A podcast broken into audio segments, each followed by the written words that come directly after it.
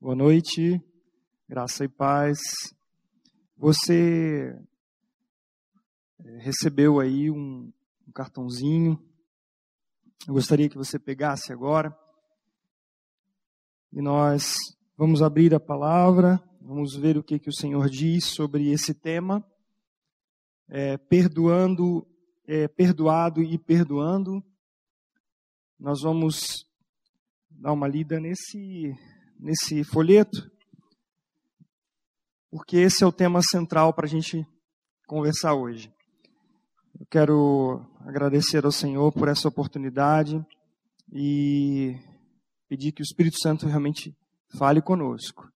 A palavra de Deus é viva, eficaz, é mais penetrante do que espada, afiada de dois gumes, corta dos dois lados, ela é apta para discernir o coração, as intenções, os pensamentos e nós esperamos no Senhor. Né? O que, que significa perdoar? Significa não atribuir à pessoa culpada o erro daquilo que ela cometeu e nem tratá-la mais como alguém que fez aquela coisa errada. Quando Deus me perdoa, Ele não me imputa, não me atribui mais a culpa das coisas erradas que eu fiz. Portanto, ele não me trata mais como um pecador que quebrou a lei de Deus. Mereço o juízo de Deus e a sua condenação, mas ele me perdoa. Significa que não vai mais me castigar e me punir por aquele pecado, uma vez que aquele pecado foi perdoado. É importante lembrar que o perdão de Deus só é dado a pecadores, porque Jesus Cristo pagou a culpa do pecado. São aqueles que se reconhecem pecadores, inimigos e arrependidos clamam a Deus. Só há perdão porque houve pagamento da culpa. E perdão não significa Deus fazer vista grossa e relevar o erro. Ou simplesmente fazer de conta que nada aconteceu. Deus, sendo justo, santo, verdadeiro e reto, ele tem que castigar o pecado. O que acontece é que ele já condenou o pecado em Cristo Jesus e, portanto, a sua justiça foi atendida. As suas demandas foram satisfeitas.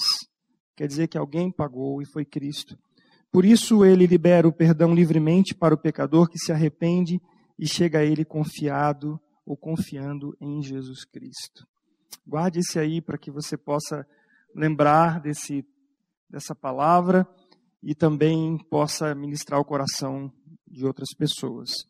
Nós vamos ver hoje, então, quatro é, situações, na verdade, cinco situações, se der tempo, em que na palavra de Deus o perdão fica muito claro. E esse é um assunto espinhoso para a gente, não é? Porque quem aqui já não foi ofendido, ou quem já se sentiu ofendido, e aquilo ficou ali no coração, né, sendo digerido, mas não vai, não desce, causa mal-estar. A gente dorme às vezes com aquilo, acorda com aquilo na cabeça. Isso faz mal porque são toxinas que produzem e são né, nosso organismo danificando as nossas células. Ah, nós temos um desgaste emocional e nós temos uma saída. É como se fosse na descida de uma serra aquelas, aquelas saídas de escape, né? Onde o caminhão que está descendo desenfreado, ele pode sair e parar ali. E às vezes nós passamos uma saída, passamos outra saída, e aquilo está angustiando a nossa alma, angustiando a nossa mente, e aí, quando nós é, entendemos aquilo que Deus faz e fez por nós, então nós temos uma saída, temos um escape. Né? Antes eu queria mostrar para vocês essa camisa minha. sangue bom. Sangue bom é o sangue de Jesus Cristo. E nós vamos ver um pouquinho sobre o que esse sangue bom fez por nós. Essa camisa aqui, na verdade, eu ganhei numa época que eu tocava com uma banda, e aí ele deu essa camisa para nós, nós saímos falando dos, da, da, misericórdia da obra de Cristo na cruz. E hoje eu falei, não, essa camiseta eu vou pôr hoje, camisa para a gente poder é, falar sobre esse sangue que nos cobre. Vamos abrir as nossas Bíblias. Eu creio que se alguém não tiver Bíblia aí, é, o Camarguinho vai projetar também. Então vamos lá, para 1 Gênesis capítulo 25, primeira situação que nós vemos na palavra sobre essa angustiante situação que nós nos metemos de vez em quando, ou nos colocam nessa situação. Nós vamos primeiro versículo 29, aí vocês sabem que é, eu vou abrir aqui a minha também para poder acompanhar aqui, e não só no telão, a gente vai saltando os textos, que veremos. Então, capítulo 25, acontece que no versículo 19 está descrevendo sobre a descendência de Isaac. Isaac é filho de Abraão. Né? Abraão, o patriarca. E ele tem dois filhos. Ele vai ter Jacó e Esaú. Vocês já devem ter conhecido, já ouvido dessa história, mas a gente precisa aqui trazer alguns pontos importantes. É, primeiro é que essa lá no versículo no versículo 22, quando Rebeca, esposa de Isaac, estava grávida, ela entra em desespero, porque você sabe que uma, uma mulher que está grávida, de um filho só, chega uma hora que começa a cutucar, o bebê fica maior e, e tem um movimento dentro da barriga, da, do ventre da mãe, do útero, só que quando são dois, a coisa fica um pouco mais apertada conforme vai crescendo. Só que Rebeca ela começa a ficar tão desesperada que os dois lutavam, Jacó e Esaú lutavam dentro do ventre da sua mãe. Imagine duas crianças dentro de um espaço restrito e eles se né, dando golpes um no outro e aquela coisa, a revolução na barriga de Rebeca. E ela diz assim no versículo 22: Se é assim, por que eu vivo? Olha só que desespero que ela chegou por, esse, por essa situação. E aí, é, o Senhor fala com ela, dizendo assim: Duas nações há no teu ventre, dois povos nascidos de ti se dividirão. Um povo será mais forte que o outro, o mais velho servirá ao mais novo. E aí, cumpridos os dias, ela deu à luz, se achavam os gêmeos dentro do ventre, saiu o primeiro, que é o ruivo, todo revestido de pelo, esse era Esaú, e logo atrás, segurando o calcanhar de Esaú, vinha Jacó. Você não largo do pé desse cara. Imagine dois bebês, né? Que coisa que a gente não consegue imaginar isso. Mas já no coração deles já havia essa rebeldia. E aí, quando nós vamos ver o que significa Jacó, o termo é suplantador, aquele que segura o calcanhar.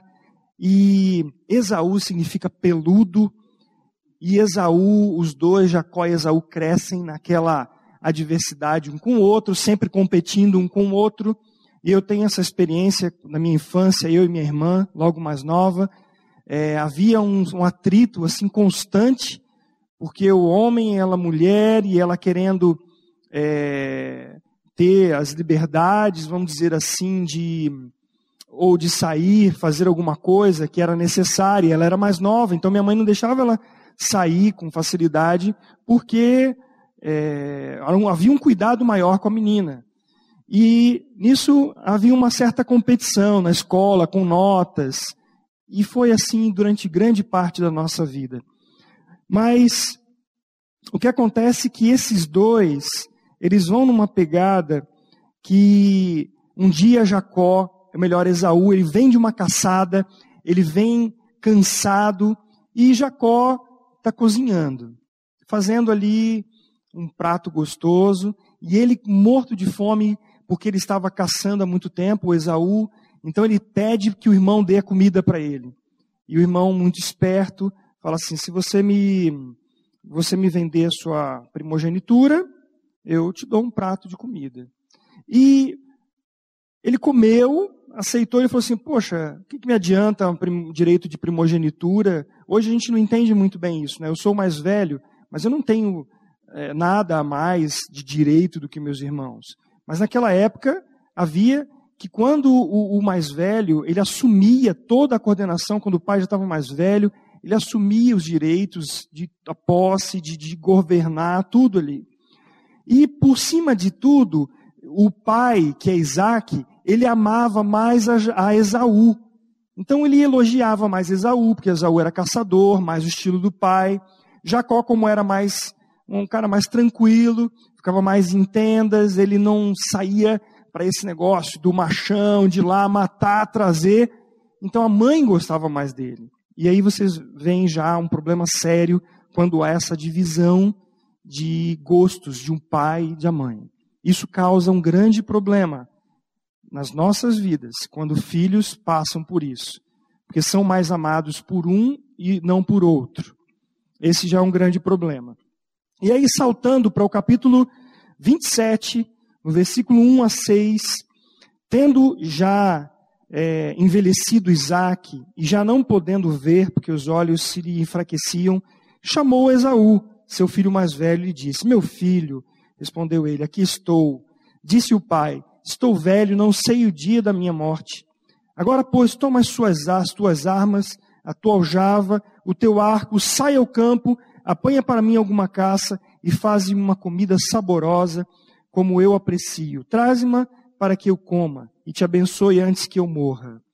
Rebeca escutou aquilo e falou: Ah, não, meu, meu filhinho preferido é o Jacó.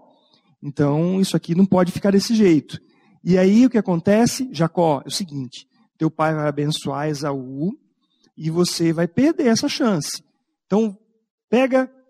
Mas como que eu vou fazer isso, mãe? Esaú é peludão. Como é que eu sou liso? Como é que eu vou me passar por ele? Aí a mãe já pensou numa estratégia, pegou pelo de animal, já revestiu ele e foi, fez tudo, aquela comida gostosa para o pai, serviu. E o que acontece?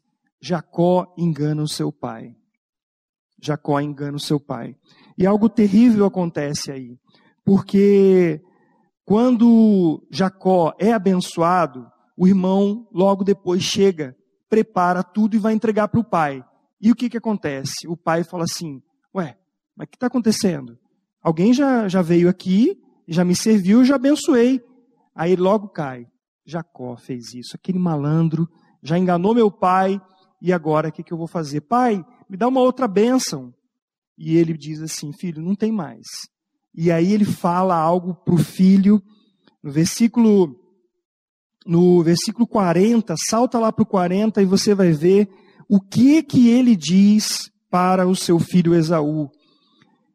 Esaú simplesmente fica irado. Ele fala assim: Eu vou matar esse cara, eu vou matar esse Jacó. Ele vai ver uma coisa.